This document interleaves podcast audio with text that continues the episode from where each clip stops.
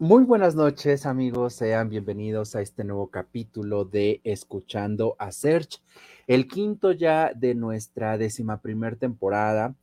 Y bueno, pues estamos eh, arrancando el mes de noviembre, terminando el mes de octubre. Y es en esta temporada donde nosotros tenemos una de las tradiciones mexicanas más arraigadas y reconocidas a nivel internacional, que es el Día de Muertos. Y es precisamente de esta temática de la que hablaremos el día de hoy.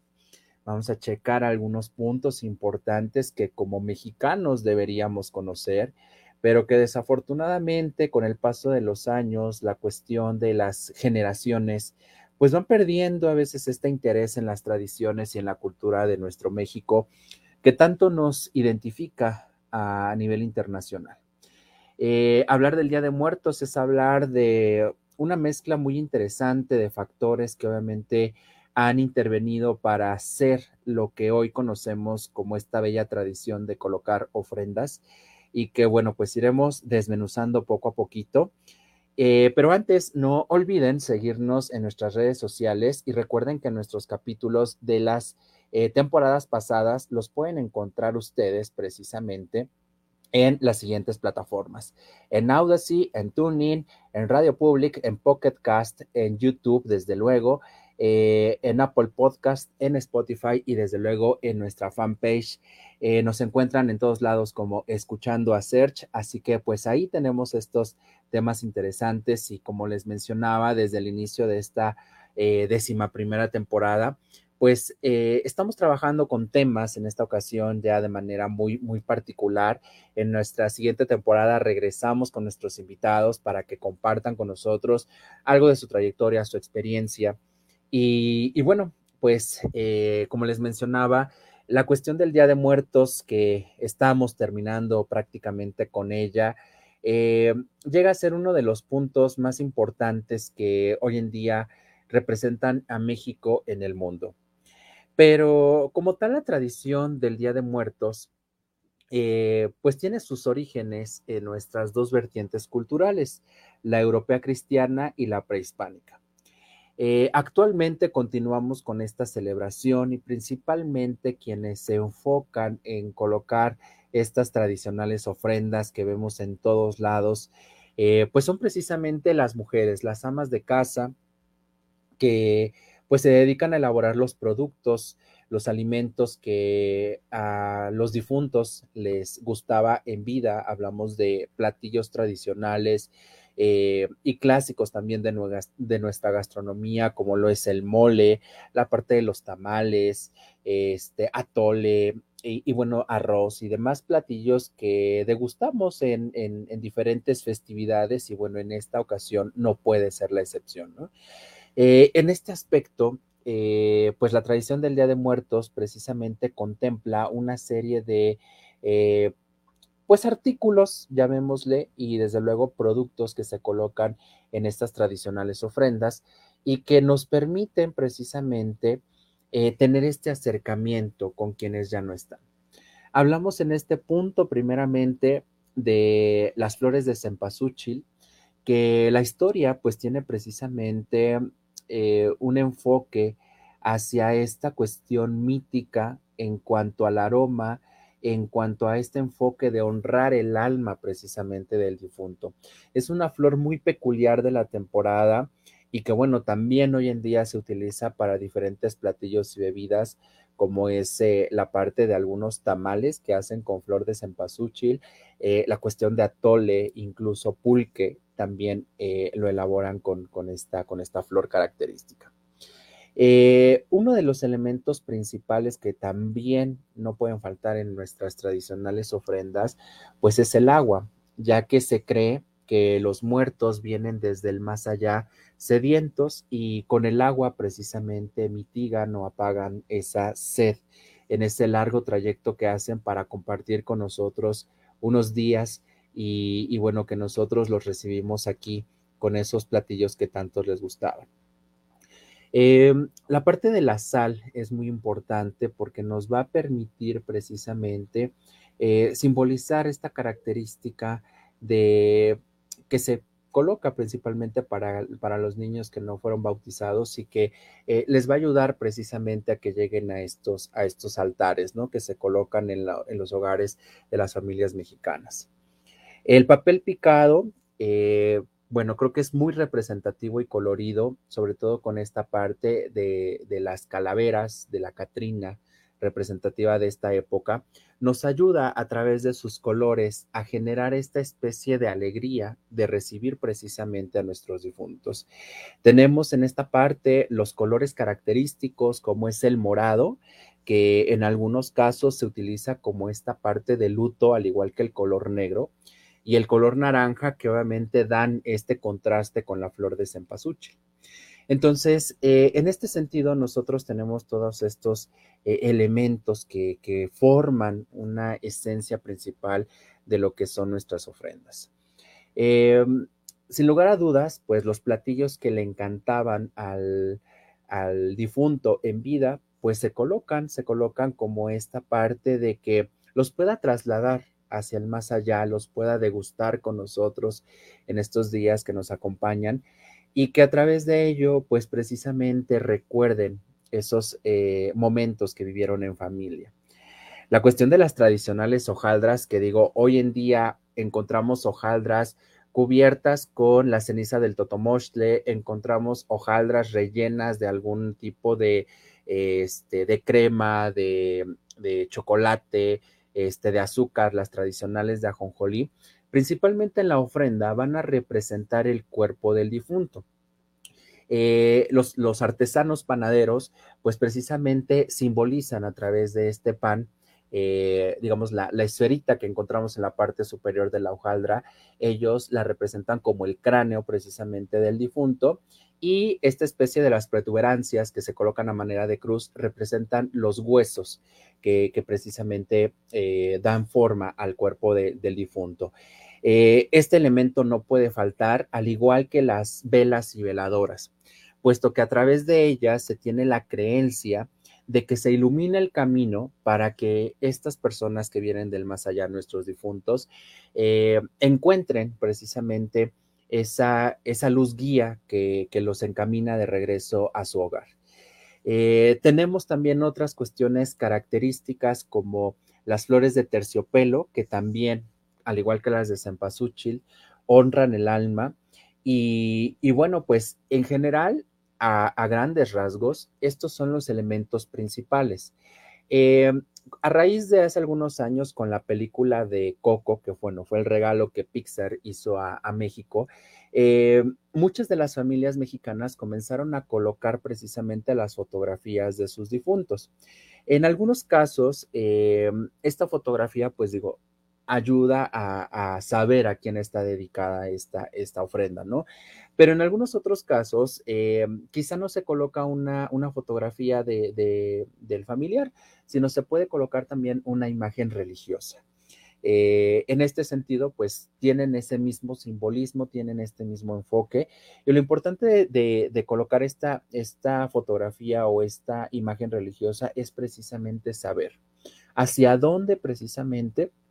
se está encaminando el difunto y sobre todo entender que ese, eh, que ese manjar que se coloca con todos los platillos y con todos los elementos que acabo de mencionar, pues están precisamente dados a, esta persona eh, por parte de toda su familia, de sus seres queridos.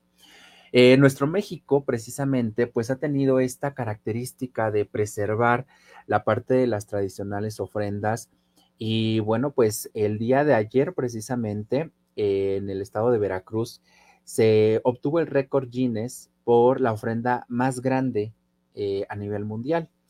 Eh, hablamos de esta cuestión cultural, hablamos de esta cuestión también del impacto que tiene México precisamente en otras naciones. Y bueno, pues hoy eh, Veracruz en este 2023 acaba de romper ese récord Guinness con la ofrenda más grande montada precisamente para estas festividades de los fieles difuntos.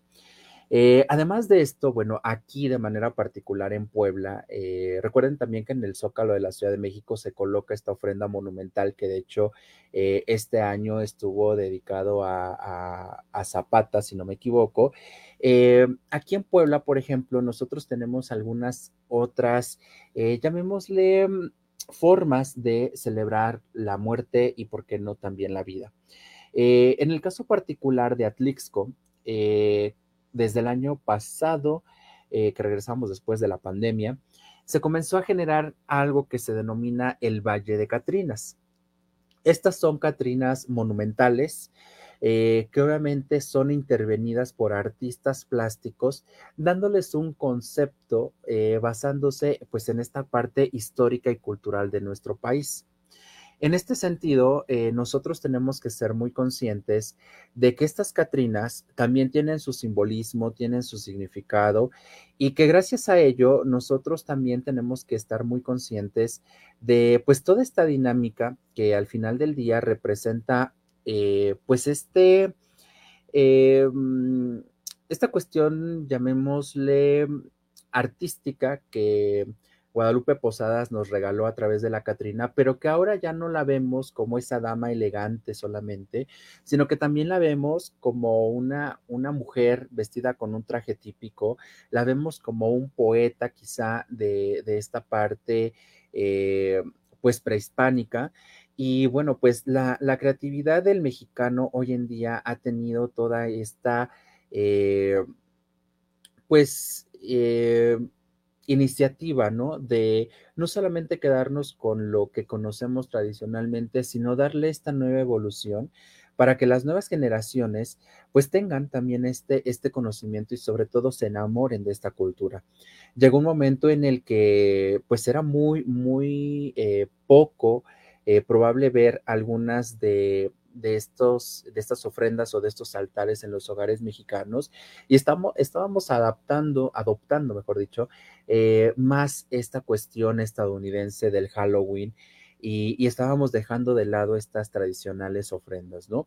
Eh, en este sentido, pues también nosotros tenemos que, ser muy conscientes de que la, manera en que nosotros expongamos este, este arte, pues va a generar esa trascendencia, va a generar esta cuestión verdaderamente de impacto y que al final del día recordemos que a todos, a todos, absolutamente a todos los mexicanos nos va a llevar a, a presumirla y a hacer que, cada vez más personas se interesen en conocer de, este país, ¿no? Em, e, esta, esta, cuestión dinámica eh, de, las, de las Catrinas, la verdad es que este año tuvo un alcance muy alto porque precisamente esta, esta parte de las, de las Catrinas tuvieron una temática eh, de instalarlas, obviamente, en el centro de Atlixco, en esta parte del, nuevo mirador que se generó, pero también en los campos de flor de cempasúchil. Recordemos que Atlixco es uno de los principales productores de esta flor y entonces eh, esto es lo que precisamente favoreció que independientemente de que se ven impactantes las esculturas, pues que también al día de hoy se vean como eh, pues este enfoque eh, de, crear un, espacio, de crear un ambiente que no solamente se centra en la escultura, sino también que se centra en la naturaleza. Además de que eh, desde Atlixco se tiene una vista privilegiada hacia los volcanes y, hubo una escultura que, donde está el Popo y el Iztaccíhuatl, eh, que está precisamente de, fondo con los volcanes, con, el volcán y con, con, la montaña, ¿no? Entonces, esto recrea pues esta esta iniciativa de también promover el turismo, que, es muy importante, y sobre todo seguir conservando esas tradiciones, seguir conservando estas, estos elementos. Y, lo interesante es que cada vez más gente se está sumando, está intentando llegar a estos lugares que tienen esta parte eh, turística, mística y sobre todo de preservar esa cultura y esa tradición. Eh, igualmente aquí en Puebla tenemos otra, otro de los lugares emblemáticos, digo, en, todo México, ¿no? Si hablamos de estado por estado, cada uno tendrá su propia, eh, su propia riqueza cultural, ¿no? Pero aquí en Puebla, por ejemplo, también tenemos Huaquechula. Huaquechula es uno eh, de los lugares pues más representativos por estas ofrendas monumentales, como la que estamos viendo en la, en la imagen. Y, bueno, aquí estas ofrendas monumentales eh, pues nos ayudan precisamente a, saber y a conocer sobre esta, esta parte de honrar a los difuntos que obviamente fallecieron en este año. Estas ofrendas se, se les pueden colocar bueno, no se les pueden, se les colocan a las personas que precisamente murieron en este 2023. Y entonces se les conoce como las ofrendas nuevas. Estas ofrendas nuevas lo que buscan eh, pues es precisamente honrar a estos difuntos. Y la verdad es que es un trabajo artesanal impresionante, impresionante en todos los sentidos, porque eh, la decoración que se coloca con telas, eh, la parte también de la iluminación, la parte de, colocar ángeles, porque aquí se, colocan muchos angelitos, tanto en escultura como en, papel o en cartón eh, pues realmente dan ese ambiente de, cariño, de afecto que obviamente pues la familia le tiene a sus, a sus difuntos que este año pues partieron, ¿no? Eh, entonces, eh, en este sentido, Huaquechula realmente es un lugar visitado cada vez más y más frecuente por turistas, sobre todo en esta temporada, por esa magia, por esa ese, ese culto y ese respeto que se tiene a las personas que se adelantaron y sobre todo ver que, digo, si colocar una ofrenda en nuestras casas representa un gasto, estas ofrendas oscilan eh, aproximadamente la, una, una, ofrenda modesta eh, no, no invierte menos de 20 mil pesos. Entonces, algunas que están muy elaboradas, muy estructuradas, pues pueden llegar hasta 50, 60, 70 mil pesos. Y eh, pues en este sentido, se reconoce la labor de, los artistas. Eh, aquí, a diferencia, por ejemplo, de las ofrendas que estamos acostumbrados a ver en los hogares mexicanos o en algunos museos en esta temporada, eh, estas ofrendas, digo, las, las solventa la familia, pero en este sentido, pues precisamente lo que, lo que se hace es contratar a los artesanos, a los maestros que saben trabajar esta parte de las telas, colocar toda esta iluminación y toda esta estructura que al final del día pues representa también esta, esta parte clave de, de, tener un nuevo enfoque, de tener una nueva manera de, honrar la, la muerte, ¿no? Eh, en este sentido, bueno, pues eh, encontramos también aquí elementos bien importantes como la comida que le, que le encantaba al difunto. Este, encontramos también estos factores, eh, pues de combinación con algunos colores.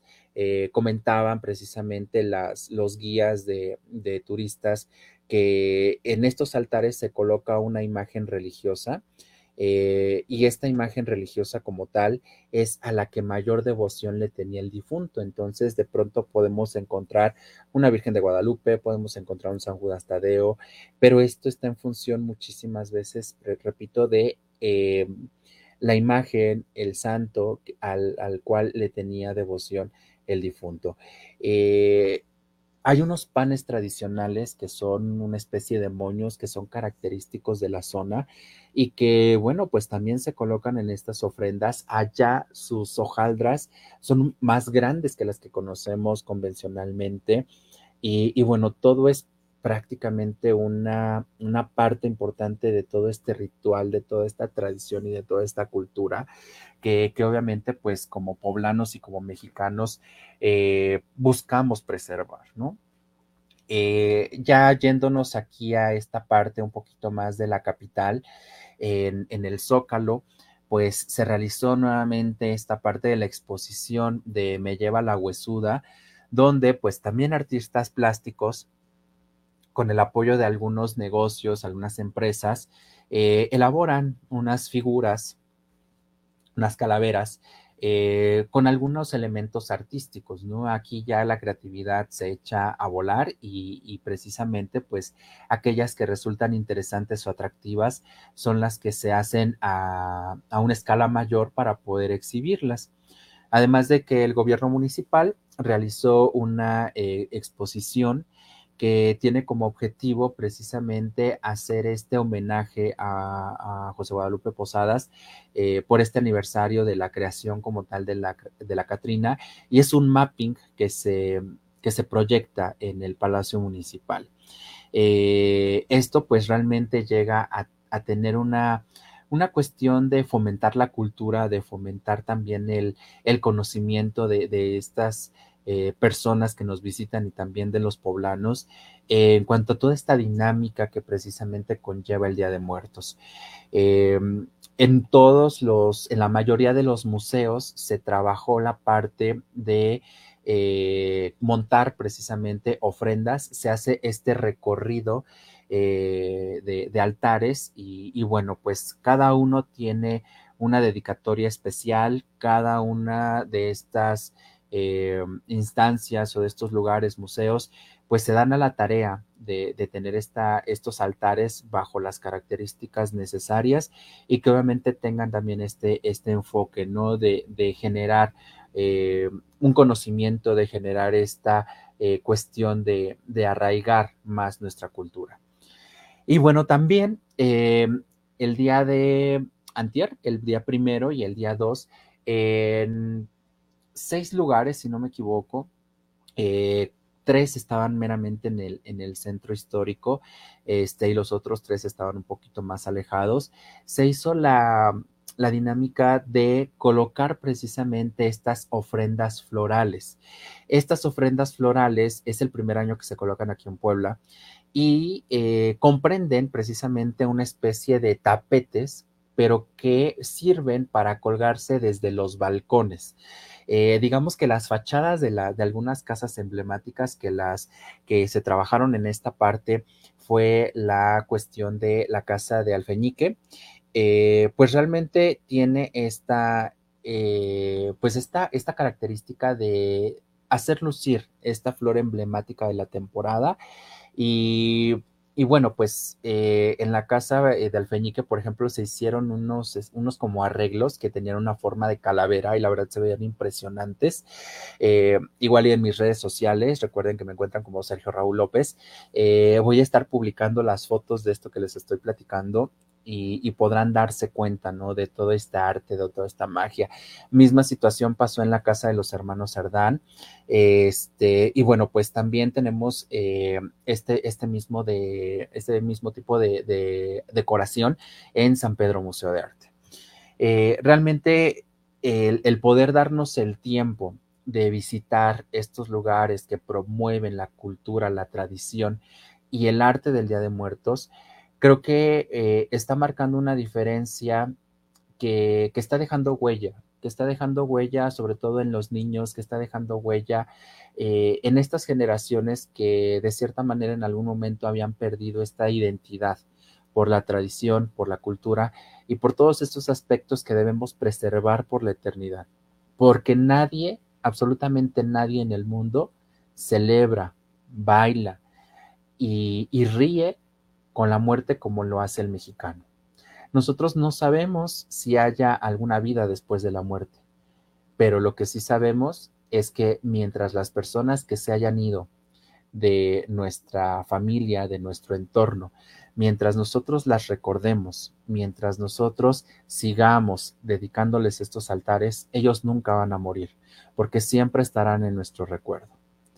Y bueno, pues eso es lo que hoy quería compartir con ustedes aquí en Escuchando a Search. Eh, pues bueno,